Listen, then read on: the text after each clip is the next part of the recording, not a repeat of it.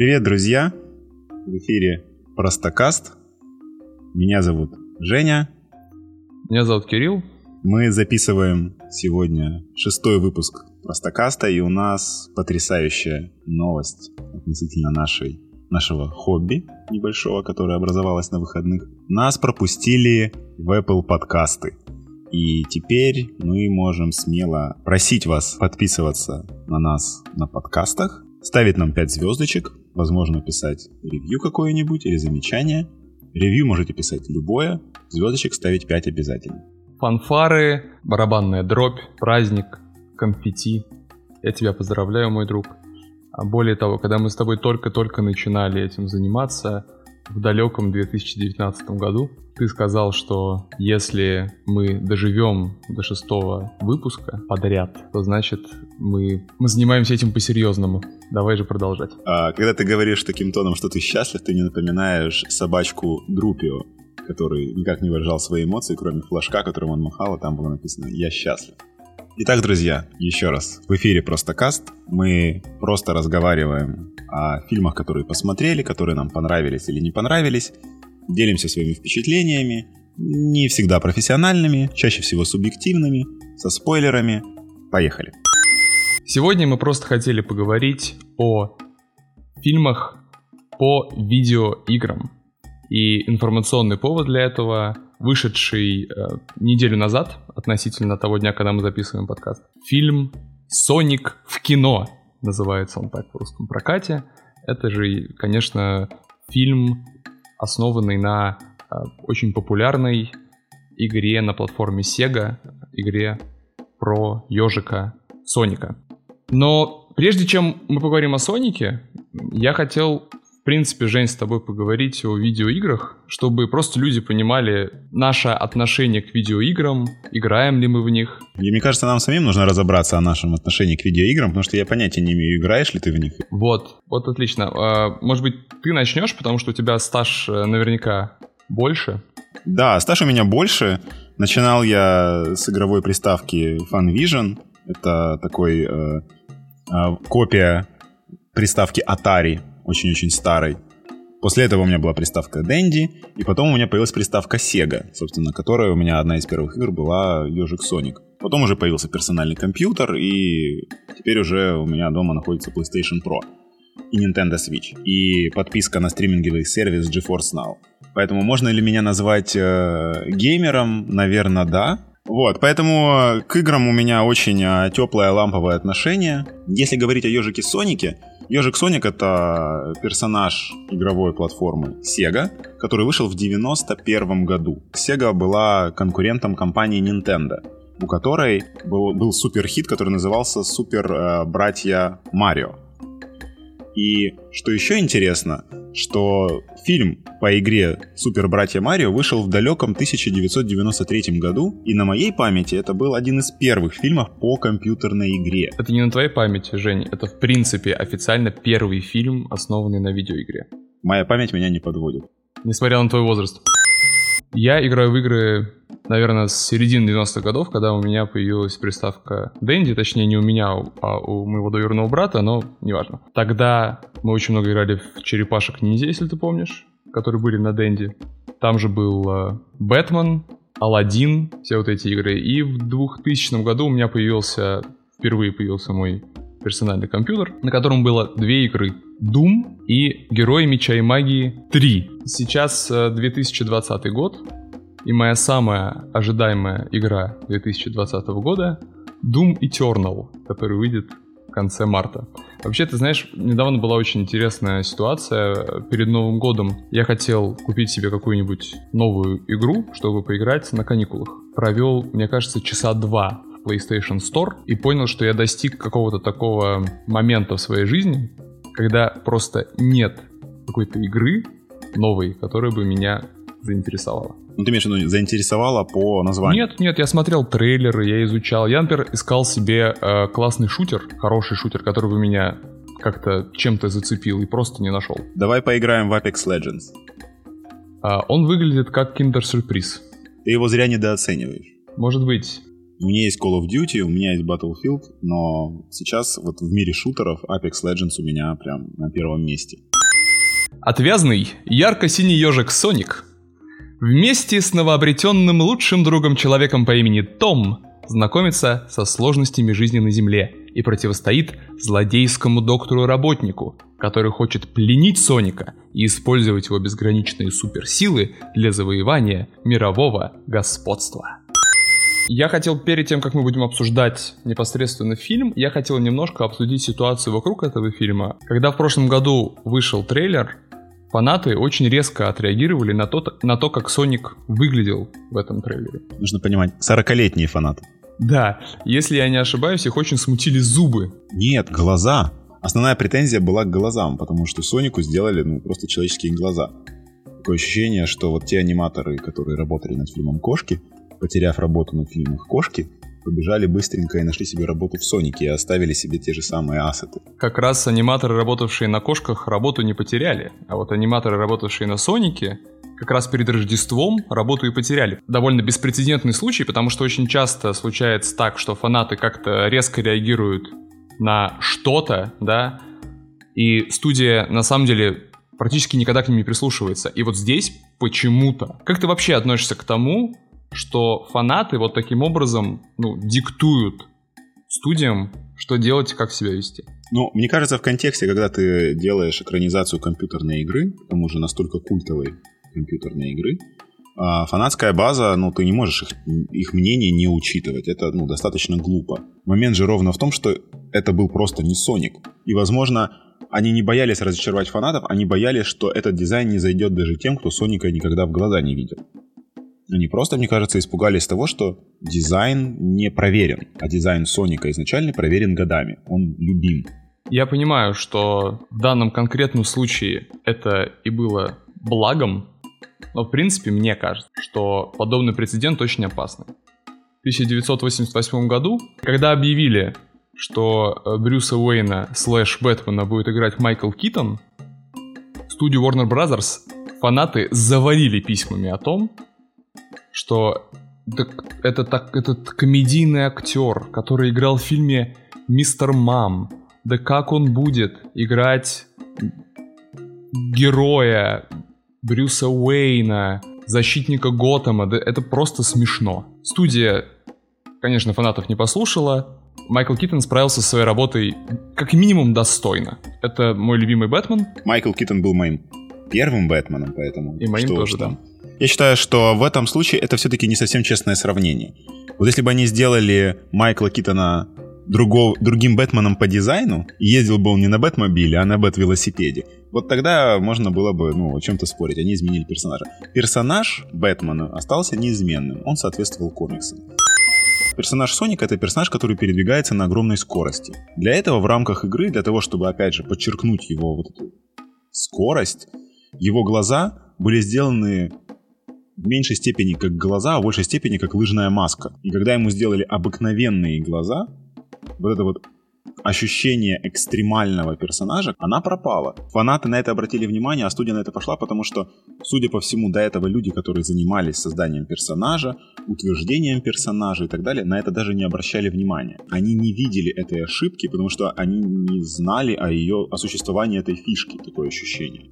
Ну, мне кажется, это пошло на пользу фильма, хотя срок, а, за который они переделали все эти сцены, мне кажется, был все-таки достаточно маленьким. Поэтому, когда я смотрел фильм, я ловил себя на мысли, что все статические кадры, когда Соник не двигается, сделаны отлично.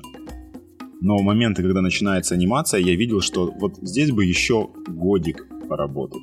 Все-таки за полгода очень мало для такого существенного изменения. Я как профессиональный э, рецензент, э, я писал статьи в разные периодические издания, я знаю, что нужно начинать с положительного. Положительных момента для меня в этом фильме было два. Я смотрел этот фильм в воскресенье, э, сеанс был примерно в час дня, поэтому вокруг меня было достаточно много детей на этом сеансе. Я тебе хочу сказать, что дети э, в возрасте от 4 до 7-8 лет действительно получили удовольствие на этом фильме. Некоторые из них даже аплодировали. Так что я искренне рад, абсолютно без иронии. Я искренне, э, точнее, без, без сарказма, искренне рад за этих ребятишек, которые насладились этой, этой картиной. Второй положительный момент. А, буквально рядом со мной на соседнем кресле сидел а, отец одного из семейств. Примерно половину фильма он благополучно проспал. Дети хлопали, мужчина спал. Плюсы Соника. Кажется, это очень э, безамбициозный фильм, который не пытается сделать абсолютно ничего нового. Он не рискует вообще ничем абсолютно. Это очень прямолинейная, очень простая история, которая, по сути, собрана из уже знакомых нам фильмов. То есть э, мы понимаем, как все примерно будет развиваться, все очень предсказуемо. То есть а, один из, одна из основных сцен в этом фильме — это такая затяжная шутка про байкеров. Еще меня очень раздражали моменты, когда я чувствовал, что фильм, который идет на секундочку 99 минут, считая титры, накручивает время.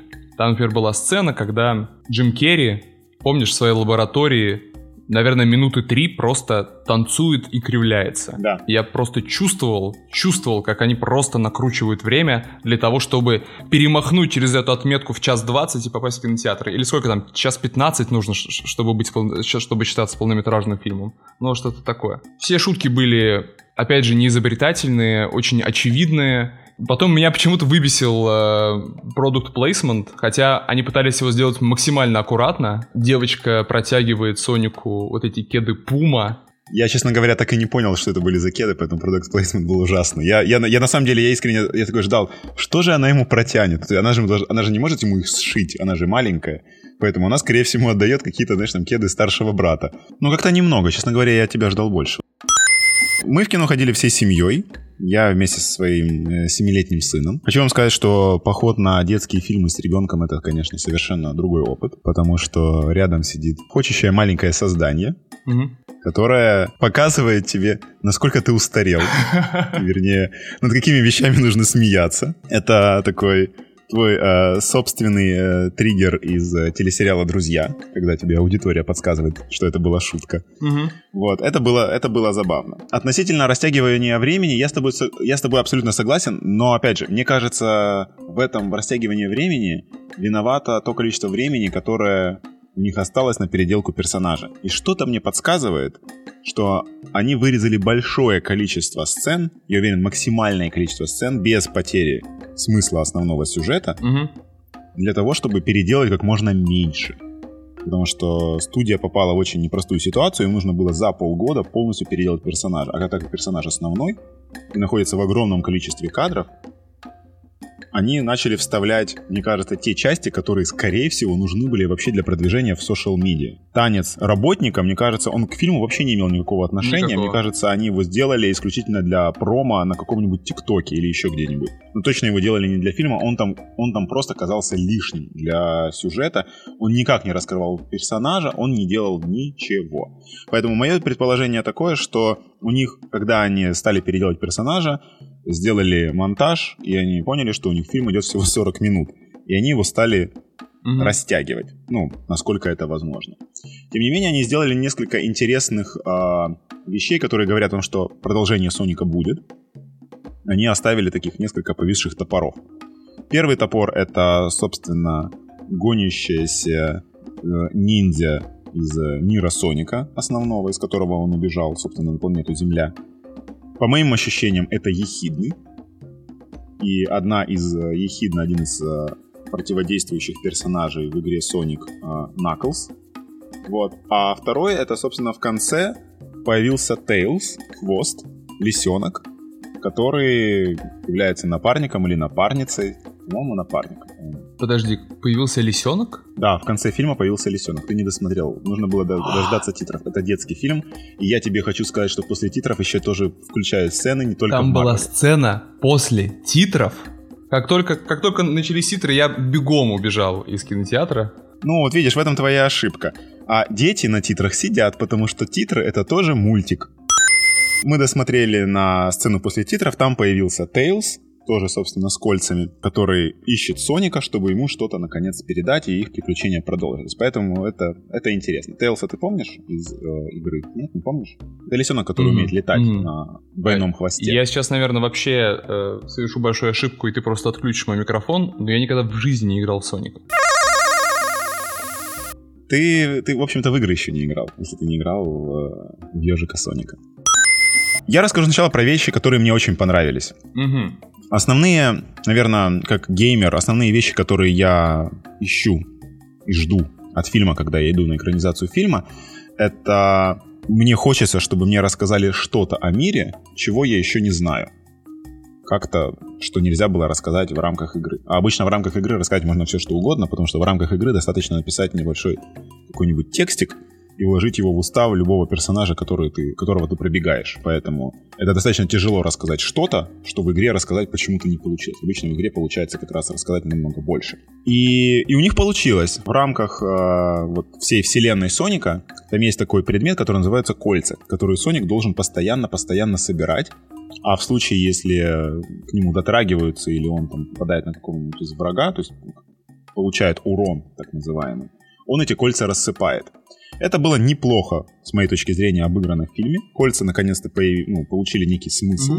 Mm-hmm. Они являются mm-hmm. телепортами. А второе, так как они находятся вот в этом не очень удобном мешочке, устаревшем, они, собственно, постоянно рассыпаются, потому что, ну, вот такое вот свойство этого мешочка. Постоянно рассыпающиеся кольца. Вторая часть, которая мне очень понравилась э, геймплейно, это то, как Соник разделался с работником. Собственно, когда он с помощью ударов, как э, пинбольный автомат, разрушал его корабль.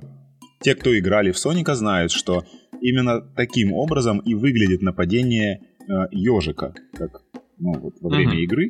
И именно так выглядит его удар. Он должен разогнаться, подпрыгнуть и начать отталкиваться, и максимально вот в этот момент боя он у тебя и выглядит как пинбольный автомат. Вот это вот состояние, что Соник находится в этом, ну, как бы злом э, настроении, что он мстит за своих друзей, пытается, чтобы как бы, их спасти, и он как бы каутирует вот этими пинбольными прыжками э, своего соперника, мне показалось это, ну, хорошим продолжением геймплейной mm-hmm. механики. Опять же, здесь очень важно понимать, что именно так и выглядит игра. Именно это ты и делаешь.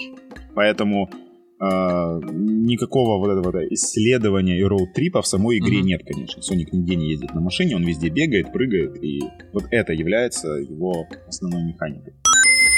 На этом моменте я хочу добавить несколько ложек э, дегтя в бочку меда веселья, которое было. Мне не очень понятно, как Соник, проживший судя по фильму, достаточно долгое время на планете Земля. С одной стороны, показывали персонажа, который очень глубоко интегрирован в нашу поп-культуру. С другой стороны, он задает вопросы, которые в принципе, если бы он эту поп-культуру потреблял, он бы про эти все вещи знал. Странный момент, но я его списываю, опять же, вот на то, что они очень много порезали, и им пришлось как-то выкручиваться. Бери дальше, э, бери выше. Весь сюжет строится на том, что Соник не знает, где находится Сан-Франциско. Да, да, да, да, да. Соник ежик, который бегает быстрее всех э, на нашей планете, мы смотрим, не знаю, как он 40 минут просто едет в машине. Да, да. Это, да, это супер странно. Он говорит, у меня нет карты. Ну, то есть о, о таком существовании, как карта, он знает, но то, что у него нет карты, является какой-то преградой. Ну, то есть, опять же, я понимаю, что я не являюсь прям точной аудиторией нет. этого фильма. Он все-таки рассчитан на детей. А для ребенка этого объяснения, в общем-то, ну, достаточно. Ну да, у него нет карты. То есть, в принципе, дети знают о том, что карта существует, да, что мы едем по карте, но они не знают нигде ее взять, никакие пользоваться. То есть наш ребенок тоже, когда едет с нами в машине, он видит Google карту, да, то есть он знает о том, что мы всегда едем uh-huh. по какой-то карте. Но, наверное, если ему дать в руки телефон, он вряд ли сможет сориентироваться и понять, что он карта. Если воспринимать Соника как вот некого там семилетку, да, взрослого человека, то, ну, наверное, наверное, можно было бы сделать на mm-hmm. на это скидку. Впечатления от фильма у меня хорошие. Да, смотреть его в зале с большим количеством детей это, ну, отдельный праздник. Вы можете почувствовать себя моложе. Или поспать. Или поспать. Фильм не громкий, фильм добрый. Там даже есть очень прекрасный момент, когда один из героев пытался выругаться. Я не знаю, было ли это в русской озвучке. И интересно, что в этот момент, когда герой пытался... Один из персонажей пытался mm-hmm. выругаться, работник дал ему пощечину. То есть, как бы, плохой герой затыкает рот другому mm-hmm. персонажу, когда тот пытается выругаться в mm-hmm. детском фильме. А основная аудитория Соника, разумеется, дети. Есть фильмы, которые созданы для детей, но тем не менее, которые справляются с этой задачей гораздо лучше. И просто в качестве примера я хотел привести, э, как мне кажется, абсолютно прекрасный фильм э, «Лего Бэтмен». Почему? Потому что они очень близки по тематике. И там, и там тема дружбы поднимается. Но просто вспомни, каким образом в Сонике нам показывают, что Соник одинок, и каким образом нам показывают в Бэтмене, что Бэтмен одинок. В Сонике целая да, это, ну, не Да, в Сонике целая сцена о том, как он сам с собой играет в бейсбол, и в самом конце, когда он выбивает хоумран или что-то, я уже не помню, или занимает нужную базу, он занимает нужную базу, по-моему. Он... Э, да.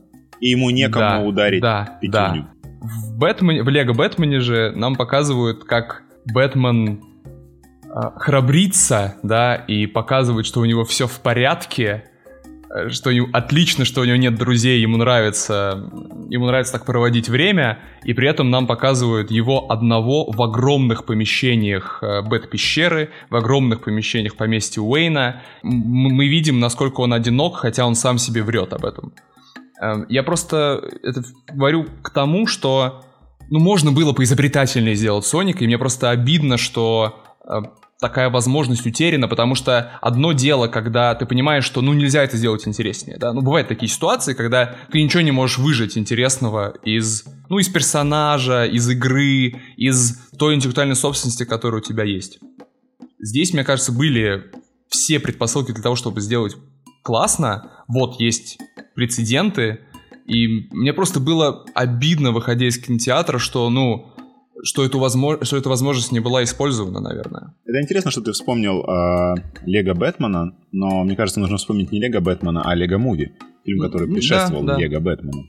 И он, собственно, заложил вот эту основное такое направление для сценария, когда, ну, говорить о каких-то серьезных вещах в рамках э, какого-то детского фильма. Ну, я имею в виду в рамках вселенной Лего. Но здесь, мне кажется, не очень честно сравнивать. Лего занимается роликами очень-очень много лет. И на тему Лего Бэтмена, возможно, ты не знаешь, но есть огромное количество э, сериалов, прям несколько, несколько сезонов э, про Лигу Справедливости в рамках вселенной Лего. И там все очень плохо со сценарием. То есть, если вот просто взять Лего, Лего Муви, Лего Бэтмен, Лего Муви вторая часть, и рядом поставить вот сериальные вещи, то там со сценарием все очень плохо. Там, правда, там, там, там те же самые вопросы поднимаются. Командный дух, дружба, доверие и так далее, и так далее. Ничего, ничего за, за пределами ну, детских тем, скажем так. Но там все намного проще. Там и Бэтмен не такой саркастический, и ну, сценарий совершенно, совершенно другой. И Лего до того, как они сделали Лего Муви и Лего Бэтмена, на протяжении нескольких лет выпускали разные э, такие, назовем это, разный контент, посвященный их э, лего-сериям, который, ну, имеет очень посредственное качество. Лего Муви был экспериментом, который выстрелил, и теперь он дал жизнь Лего Бэтмену. Мне кажется, ты очень рано хоронишь Соника, при том, что это ну, первый, первый фильм, и, ну, в котором нельзя сделать все. И если в какой-то момент времени им прилетает за, ну, за, за, за графику, скажем так, они, мне кажется, просто бросают вообще сценарий, и никто уже вообще не смотрит о том, как эти герои между собой что-то говорят. Все уже смотрят просто на глаза персонажа.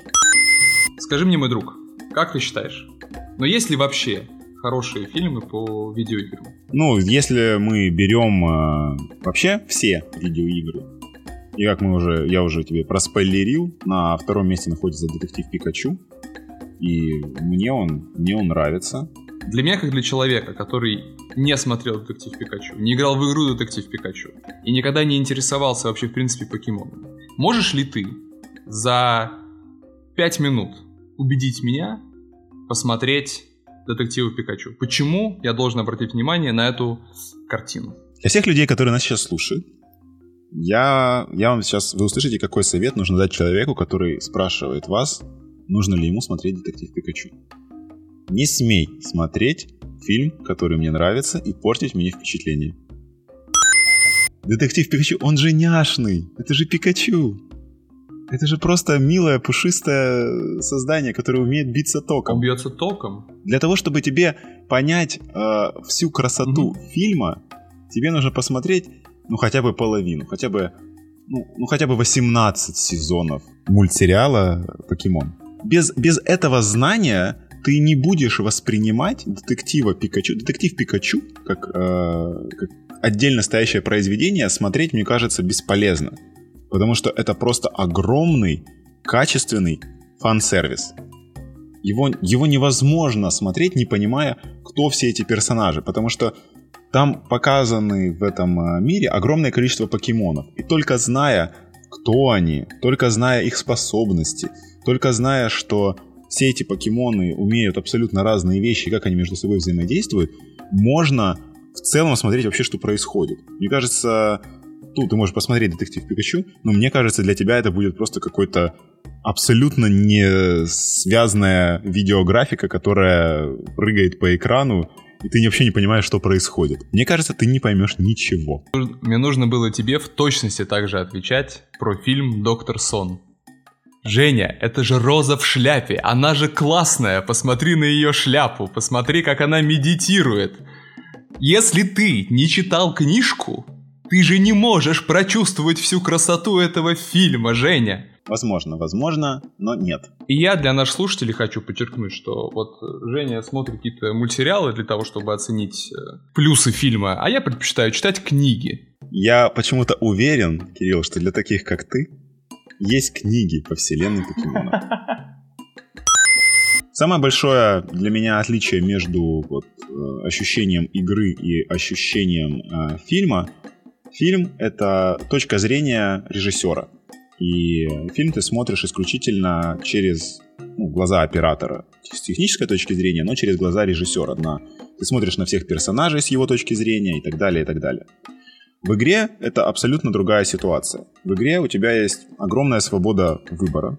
Даже несмотря на то, что иногда сюжет очень линейный, все равно ты персонажа можешь двигаться вверх, можешь двигаться вниз, влево, вправо и так далее. И то, что кинематографический язык тебе показывает как преодоление трудностей, да, тебе необходимо понять, в чем мотивация персонажа, тебе необходимо показать эту трудность, тебе нужно показать, что персонаж не может с ней справиться, и вот он ее преодолевает, тогда ты ему можешь сопереживать. В игре достигается очень простой механикой. Перед тобой появляется огромная, огромный ров с водой и крокодилами, через который тебе нужно перепрыгнуть. И в игре есть механика, которая говорит, что если ты не перепрыгиваешь, ты умираешь. И вот на четвертом часу игры, когда ты наконец этот ров находишь механику, где нужно оттолкнуться, а, с какой скоростью разбежаться и как перепрыгнуть этот ров, и ты перепрыгиваешь, ты получаешь примерно то же самое, чего ну, режиссеру необходимо достигнуть за 5 минут. Ты достигаешь это за 4 часа. Опять же, взаимодействие с игрой, оно намного дольше, намного глубже. В связи с этим ты как э, являешься главным персонажем, все эти эмоции, за которыми ты наблюдаешь и должен сопереживать, в игре ты должен просто испытывать, преодолевая эти трудности. Потому что игра — это механикой, которая, собственно, направлены на то, чтобы, на то, чтобы создавались искусственные трудности, которые ты преодолеваешь. Эти трудности могут быть связаны со временем, эти трудности могут быть связаны с тем, насколько ты хорошо владеешь геймпадом, насколько ты хорошо ориентируешься, это, если какой-то детективный сюжет, насколько ты внимательно читал э, все записки, подсказки и все отсылки. То есть, в любом случае, э, игра каждый раз ставит перед, собой, перед тобой некую стену, которую тебе необходимо преодолеть. И и вот в этом смысле, мне кажется, перела... перекладывать сюжет из игры в фильм намного сложнее, чем из фильма в игру. Потому что в игре ты можешь это время растянуть максимально долго. И в игре тебе не нужно объяснять, почему ты вдруг персонажем решил прыгнуть вниз. Потому что для себя ты этот выбор как-то, ну, объясняешь. Ну, не знаю, случайно нажал на кнопку. Или, да, я хотел спрыгнуть вниз и попробовать вот выстрелить в этого персонажа вот там из этого положения и так далее, и так далее. То есть ты для себя этот выбор обос- обосновываешь. А в фильме тебе его нужно э, обосновать чужие действия. Попробуйте сравнить свои ощущения, когда ты смотришь за игрой другого человека, и его действия для тебя не очевидны. Ты такой, а зачем ты туда побежал? Mm-hmm. А зачем ты туда прыгнул? Особенно если в этот момент человек, э, ну, проигрывает, например. Ты вроде бы как ему сопереживаешь, понимая механику, но ты не понимаешь, почему он сделал те или иные действия. И если игре это ну, легко прощается, потому что ну, у тебя есть повторная жизнь и так далее, то э, ну, в фильме это сделать очень, ну, очень, очень тяжело. Э, еще очень э, хороший пример, мне кажется, для экранизации. Э, этого фильма здесь нет. Это один из экспериментов компании Netflix. Один из последних проектов, который называется... Бандерснэч. Бандерснэч. Bandersnatch. Вот, по сути, у них получилась очень плохая видеоигра. Да, очень плохая. Да, у них получилась очень плохая видеоигра, которая создает исключительно из кат-сцен с очень примитивным ну, текстовым интерфейсом. Это вот еще один хороший пример, что нельзя перекладывать механику игры в, ну, на киноязык. Да. Это еще раз, пока нет успешных примеров. Все это эксперименты, и вот Bandersnatch, несмотря на то, что он э, произвел огромное впечатление на, на аудиторию, но его абсолютно невозможно смотреть как фильм, mm-hmm. и в это абсолютно невозможно играть. Потому что, с одной стороны, ты не являешься персонажем, ты не принимаешь каких-то конкретных действий, а твое влияние на сюжет как бы такой несколько рандомный. Ну, в общем, так получился какой-то гибрид, и он мне не очень нравится. Поэтому да, хороших фильмов по видеоиграм нет. По моим ощущениям, их и не будет. Фильм, по сути, для меня это как, ну, назовем это, очередной рекламный ролик для того, чтобы поиграть в игру. То есть mm-hmm. дать какой-то пробничек mm-hmm. ощущения. И вот в этом смысле такие фильмы есть. Есть из таких, э, из примеров таких фильмов я, давай я назову три. Mm-hmm. Это фильм «Том Брайдер» 2018 года который очень э, хорошо передает атмосферу игры, а некоторые сцены, собственно, кат-сцены, э, которые были взяты из игры, они повторили кадр в кадр, но уже ну, с настоящим актером, с настоящей, ну не с настоящей, конечно, с видеографикой, но с графикой сделанной на более высоком уровне. И фильм, в общем-то, дает, э, по моим ощущениям, очень хорошее, хорошее ощущение игры, именно вот игры, по-моему, если мне память не изменяет, это игра 2016 года. Там а, очень сильно изменился персонаж Лары Крофт, расхитительницы гробниц. И если этот фильм сравнивать с игрой, то, ну, все очень хорошо. Фильм тебе дает такой, ну, пробничек игры, и вот поиграть в игру ты получишь еще, ну, как бы, море удовольствия. Вторая хорошая экранизация игры, которая, мне кажется, опять же, как пробничек, это «Ведьмак». И как показывают продажи видеоигры, которые взлетели там, на 3000%, на 4000%, а, это ведь не экранизация книг, которая вышла на Netflix. Ведьмак — это экранизация именно компьютерной игры. И те, кто выиграли в игру, они, во-первых, лучше понимают сюжет, она им больше нравится. Во-вторых, они не так а, критично его судят с точки зрения сериала, потому что для них это все-таки продолжение, продолжение и экранизация игры. И они знают намного больше, и для них персонажи уже полностью раскрыты, и вот те нестыковки, которые появлялись у меня в голове, а фанатам игры просто ну, раскладываются буквально за там, несколько минут, что вот ну, так и должно быть, и это сделано для этого, для этого, для этого. То есть вся цепочка складывается. И третий, наверное, возьму такую экранизацию, она такая уже достаточно устаревшая, тем не менее, это игра Silent Hill и экранизация, собственно, Silent Hill о таком городе, городе призраков, назовем его так, за ма- маленьком городке где-то в середине Соединенных Штатов, в котором происходят мистические вещи. Вот, вот эта таинственность, которая находится в игре, страх, ощущения, там, вплоть до, до текстур, очень э, много взято из игры, но при этом они не соединены напрямую. Поэтому все люди, которым, например, понравилось ощущение от фильма Silent Hill, они получат еще больше удовольствия от самой игры. То есть для меня фильмы, они напоминают такой фильм Том Брайдер, фильм, э, сериал Ведьмак и фильм Silent Hill. Это такие трейлеры ну, к полноценным хорошим играм. А, Лара Крофт 2008 года, единственный фильм... Э, это единственное, где я с тобой согласен, в общем. Это единственный фильм 2018. 2018. Да, спасибо.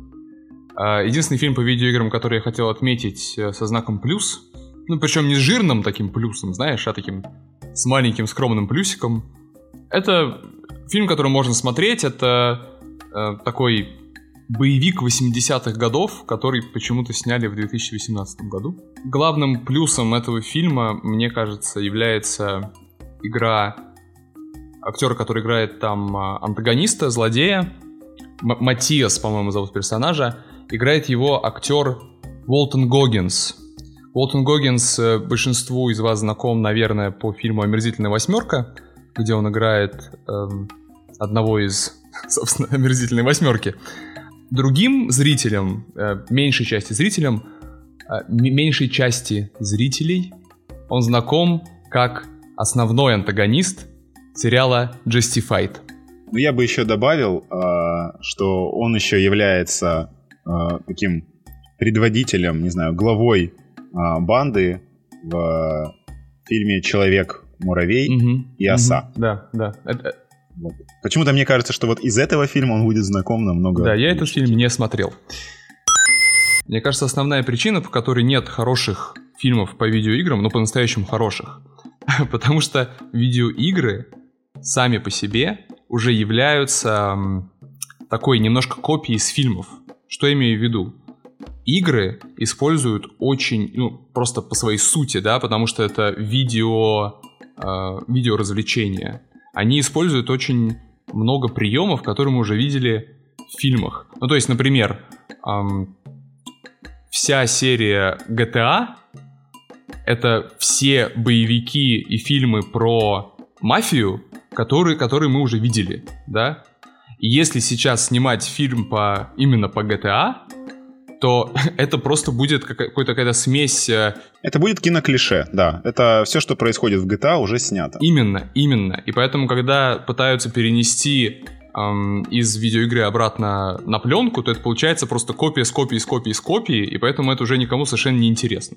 Ну да, это как э, взять книгу и написать э, по ее мотивам комикс, а потом написать книгу. По, по да, да. Я, я, я понимаю, о чем ты говоришь, да. Видеоигры, безусловно, так как они появились позже, чем э, кино, они э, заимствуют огромное количество приемов, огромное количество техник, в mm-hmm. том числе, э, из кино. И да, ну, я согласен с тобой, что не, возвращать некоторые игры, особенно ну, хорошие игры, они подразумевают под собой хороший сюжет или ну, какую-то кинематографичность mm-hmm. в том числе, то возврат их обратно на экраны, он, ну, он бесполезен. Да. И второе, я еще хотел э, подчеркнуть, я очень люблю, когда игры остаются играми, а фильмы остаются фильмами. Это как раз вот... Ты просто ретроград, Кирилл. Um, я тебе немножко объясню, э, что я имею в виду. Я тут недавно купил себе только что вышедшую последнюю часть Need for Speed. Я очень люблю иногда люблю погонять. Need for Speed это такая франшиза, которой у меня просто какое-то очень теплое отношение. Еще с Need for Speed Underground. Так вот, Женя, э, играл ли ты в последнюю версию Need for Speed, нет? Нет, нет, нет. Я, мне кажется, я бросил Need for Speed на...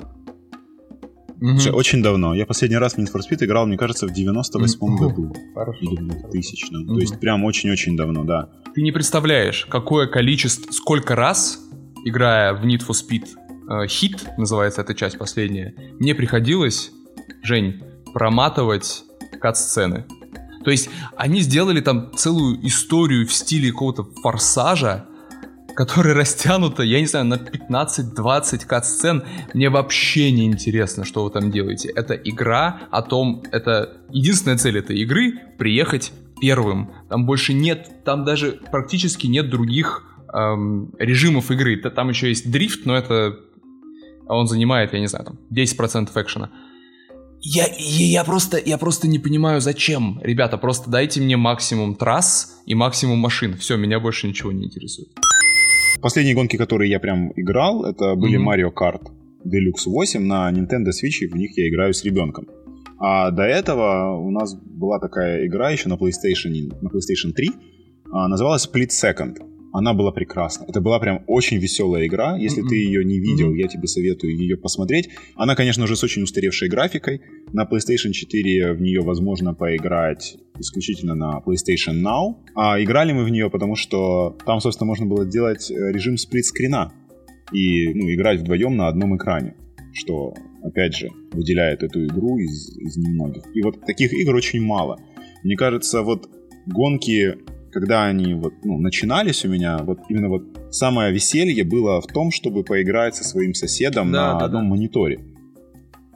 И гонки делались максимально, ну вот, веселыми, веселое времяпровождение.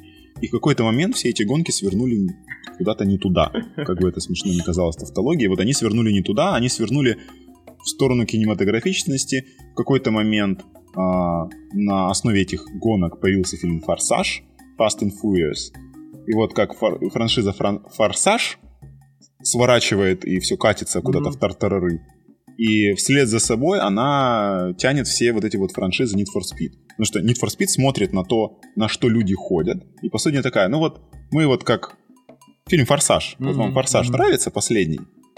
Вот запускайте нашу игру, мы вот как, мы как «Форсаж».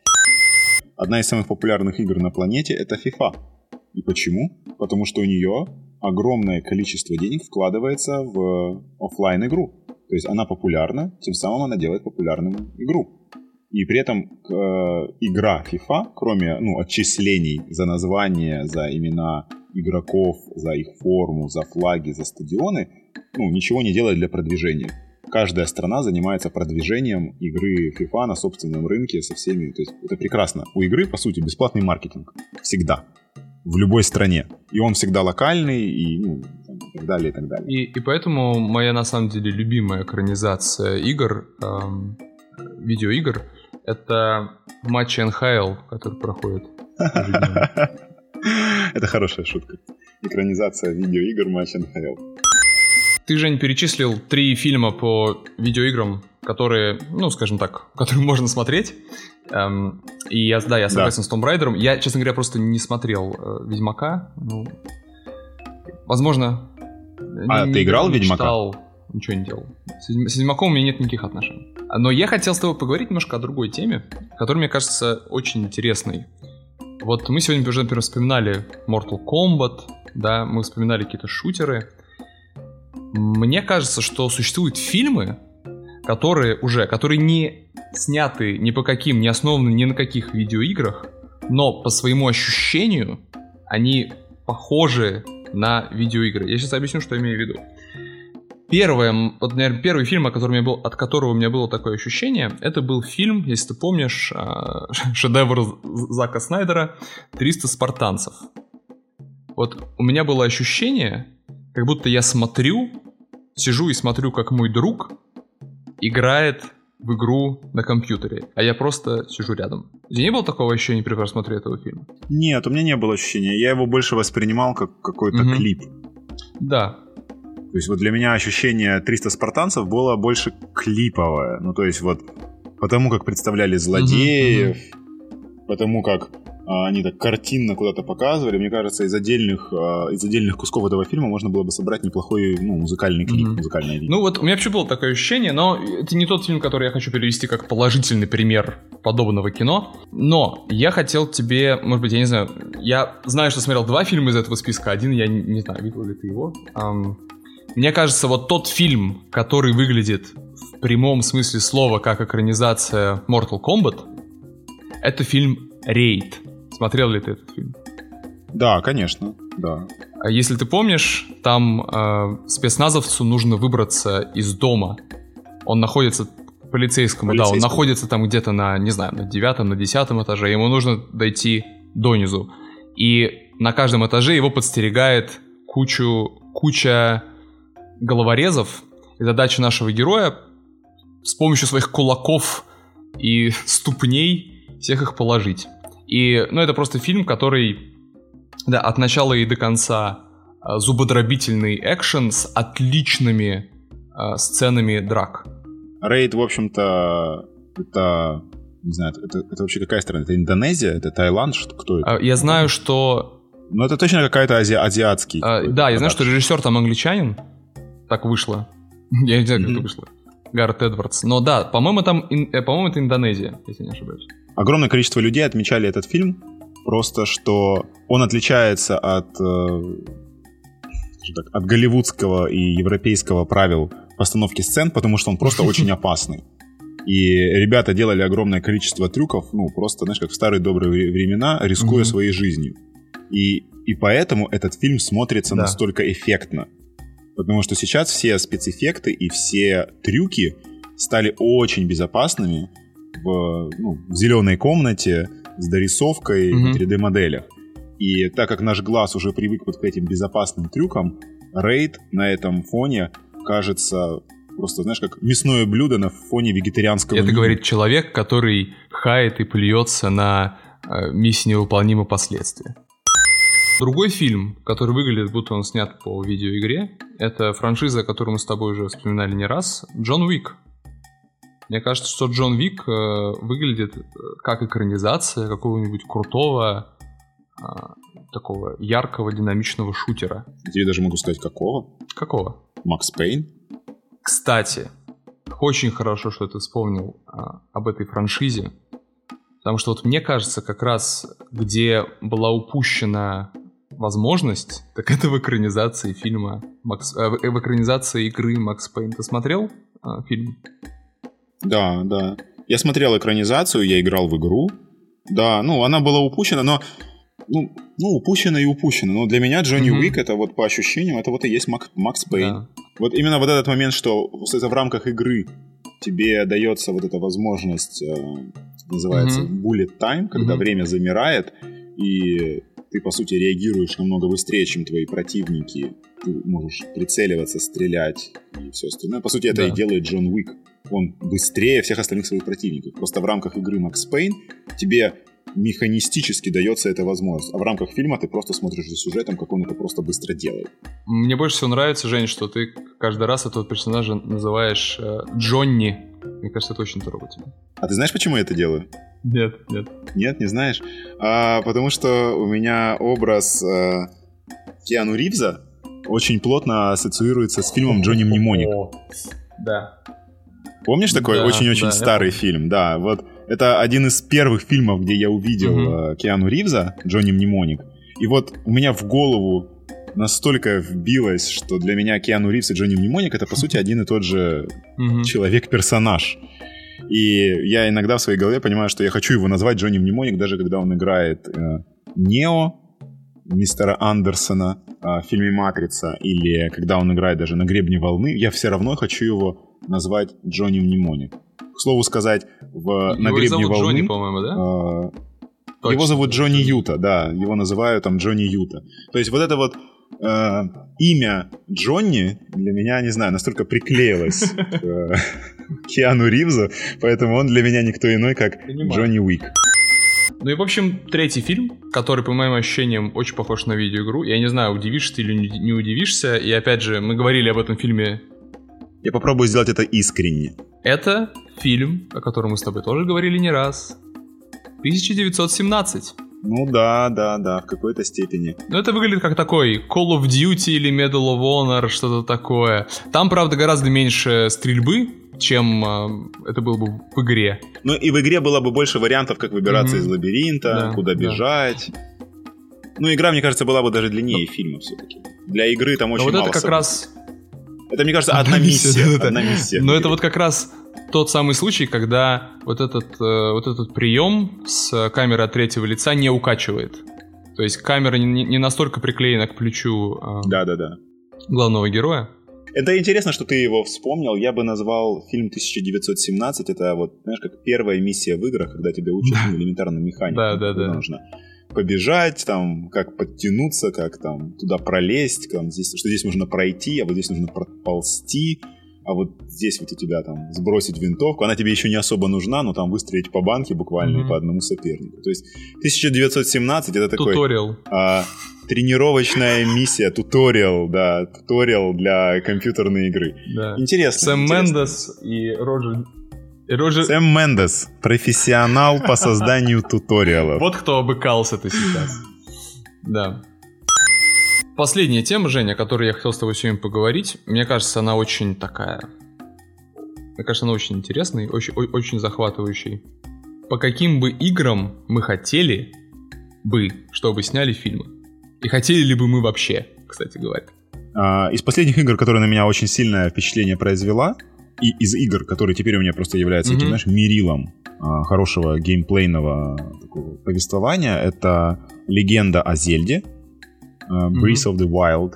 Это игра эксклюзив на Nintendo Switch. Эта игра настолько сильно а, меня в себя погрузила, что мне очень тяжело играть в сюжетные игры сейчас. Потому что я волей-неволей пытаюсь это сравнить и понимаю... А, а ты можешь для э, не обладателей Nintendo Switch немножко рассказать об этой игре? Да. Рассказать, о чем игра? Это, ну, фэнтезийный мир, в общем-то, история о Зельде, о мире, в котором, э, в котором живет Зельда, Да, принцессы. А, Управляешь ты персонажем, которого зовут Линк. Это, ну, в данном случае в этой игре ты управляешь персонажем, которого зовут Линк. И это герой, который, собственно, должен спасти весь Хайру, это то место, по которому ты путешествуешь, а, спасти от э, демона, который... Демона зовут Ганан, которого эта принцесса Зельда своей силой удерживает в разрушенном замке. То есть ты просыпаешься в начале игры, и ты обнаруживаешь себя ничего не помнящим, ничего не помнящим, ничего не умеющим. Это, в принципе, достаточно классический прием для компьютерной игры, когда тебе дается персонаж, который должен, собственно, обрести свою силу, чтобы сразиться с э, финальным злом. Вот. Но то, как эта игра рассказывает, то, как она с помощью механик тебя погружает в этот мир, это прекрасно. Я вот каждый раз вспоминаю. Мы играли всей семьей, каждый на своем аккаунте. Я, Мгм. жена и ребенок.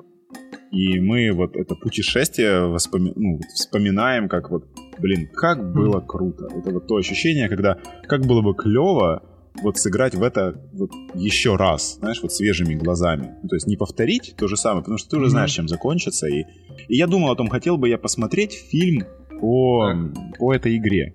И, наверное, да. Ну, то есть я бы хотел. Проблема лишь в том, что я, мне кажется, буду очень сильно разочарован. Все хорошие экранизации э, игр, которые происходили, они вот именно это и пытались сделать. Они пытались взять мир и рассказать в нем совершенно, ну не совершенно, но Мгм. другую историю. То есть не пытаться повторить игровую Да, я, историю. да, один в я с тобой совершенно согласен. Эм, У меня есть А у тебя есть какие, у тебя есть какие-то игры, которые ты бы хотел увидеть экранизированными? две игры, которые мне кажется, что ну, было бы любопытно сделать, но не факт, чтобы это что получился бы хороший фильм. Это Half-Life. А напомни, пожалуйста, в чем сюжет Half-Life? Я играл Я- в него я играл в очень него- давно. Очень давно. Я кроме того, что это шутер от первого лица, я не помню. Я играл в него тоже очень ничего. давно. Насколько я помню, суть была в том, Давай, сыпься да, по фактике. суть была в том, что это просто это, это закрытый город, в котором находится какая-то лаборатория, из которой в- выбираются какие-то монстры и, и нападают. Понятно. Можешь не продолжать, Хорошо. ты не помнишь, о чем Half-Life. Вторая игра, по которому, мне кажется, было бы любопытно снять фильм. Ты, к сожалению, в эту игру еще не сыграл, хотя я знаю, что она у тебя есть. Это последний God of War. Бог войны, да, наверное, надо перевести. Суть последней игры, основной элемент последней игры, из используя который можно было сделать, мне кажется, интересный фильм, это отношения между Кратосом и его сыном которые в игре, честно говоря, меня все время бесили и отвлекали, потому что посередине какой-нибудь битвы нам нужно было остановиться, поговорить с сыном, вот это все занимало какое-то время, катсцены там, э, по-моему, не проматываемые, и, кстати, вся игра сделана одним длинным планом. Как раз для фильма, мне кажется, это такой интересный конфликт, из которого можно было бы получить интересный сюжет. Более того, основной э, твист, э, основной сюжетный поворот всей игры, собственно, связан с их отношениями. Поэтому, ну, то есть, мне кажется, здесь было бы что-то интересное. Хорошо, я обещаю тебе, я начну Мгм. в него играть. Да, я Бога войны купил уже очень давно, он лежит у меня на полке, но меня в последнее время у меня очень мало времени на то, чтобы играть, и меня хватает на вот эти вот не очень долгие Мгм, сессии мгм. э, в Apex Legends. И каждый раз, когда я смотрю на эти 80 часов God of War, мне становится страшно, я понимаю, что у меня Хорошо. нет столько времени для того, чтобы погрузиться. И у меня есть Да. э, тр- третий вариант. Это я, я прекрасно понимаю, что я сейчас по- повешу себе э, мишень на спину. Ам, потому что на самом деле, я тут, тут немножко я, конечно, мухлюю. Нет. Неужели Тетрис? Хотя, хотя. э, да, уже есть экранизация, ну такая частичная экранизация Тетриса, Пиксели, Да, да. «Пиксели», Не-не-не-не-не. «Пиксели». С Адамом С- Сэндлером. Опять вспоминаем Адама Сэндлера, да. А, нет, это на самом деле я немножко мухлюю, потому что игра-то по книге технически. Поэтому это не совсем будет экранизация. М, Какая же это игра? Какая же? Сталкер. Я объясню. Я объясню. Я читал «Пикник на обочине», Я, я смотрел Так, классику Тарковского «Сталкер». И так. И в какой-то, какой-то момент решил, что игра имеет я, к я этому хоть какое-то игру. Я играл в отношение. игру. Ну, да. Но они ведь абсолютно к чему- разные. Причем все три произведения, да, если Мгм. мы берем игру, игру можно назвать Да. культовой, Да. ну, в всяком Да. случае, в нашем э, в нашем пространстве игра является культовой, фильм является культовым, Именно, и книга именно. является И культовой. по- Но они все абсолютно Да, разные. Но вот то, что я видел в игре, и я играл в нее во сколько-то там, в 2007, наверное, году она вышла, в шестом примерно. А, Мне просто кажется, что этот сеттинг, вот есть эта запретная зона, в которую нужно пробираться и что-то там доставать, э, какие-то находить артефакты и бороться с монстрами, просто сам этот сеттинг. Я хочу подчеркнуть, я не читал ни одной книги, которые были написаны по этой вселенной. И никогда не буду этого делать. Э, Игры мне было вполне достаточно, и шедевров Стругацких тоже. Но мне кажется, что просто э, есть огромный потенциал в самом этом мире, понимаешь? Потому что Мгм. вот эта вся эстетика, э, сама вот эта сама ситуация, в которой оказываются персонажи, да, вот эта закрытая зона, в которую нельзя заходить, это уже, это уже интересно, это уже конфликт. В, в- в этом уже есть какая-то динамика, какая-то энергия. Мне кажется, что там можно было бы достать одну историю на два часа. Э, Я не знаю, я не знаю, что это может быть, да, это может быть одна длинная экспедиция, это может быть, я не знаю, э, история жизни одного сталкера, там, не знаю, от молодости до старости, и, и я не знаю, но я уверен, что в этом мире можно найти по-настоящему интересную историю, которая будет, естественно, кардинально отличаться от фильма Тарковского, потому что фильм Тар... И вот, знаешь, очень интересный, мне кажется, вообще парадокс с книжками Стругацких, очень интересный парадокс с книжками Стругацких в том, что они на самом деле пишут очень развлекательные книги, очень развлекательные романы. А, Мгм. а фильмы Да. по ним снимают очень такие философские, монотонные, медленные, глубокомысленные. Ну, ну, не кажется, что это просто от режиссеров зависело. Им ну, нравятся Стругацкие, а снимают они философские фильмы. То есть не то чтобы... Просто режиссеры, которые брали за Стругацких, это были философские Но режиссеры. я просто хотел сказать, что я бы хотел увидеть вот такую версию Сталкера, и скорее это была бы экранизация как раз игры, а не экранизация даже книжки. Вот этот проект, мне кажется, действительно мог бы получиться удачным. На этом мы будем заканчивать. Это был наш шестой выпуск, который посвящен фильмам и компьютерным играм, вдохновленными фильмами и фильмам, которые были вдохновлены компьютерными играми. Ну что, ну, мне кажется, забавно поболтали. Мне, в общем, в целом понравилось. Смотрите кино, играйте в игры. Читайте книги. Читайте книги. Да, наконец-то к твоей знаменитой фразе «Смотрите кино, читайте книги» добавилось «Играйте в игры». Теперь все, ты все ближе и ближе уходишь с этой дорожки чтения в сторону развлечения. Там, глядишь, и слово «ешьте попкорн» появится. Что я хотел еще сказать э, напоследок. Еще раз повторюсь, мы вышли, наконец, на всех основных э, платформах для прослушивания подкастов.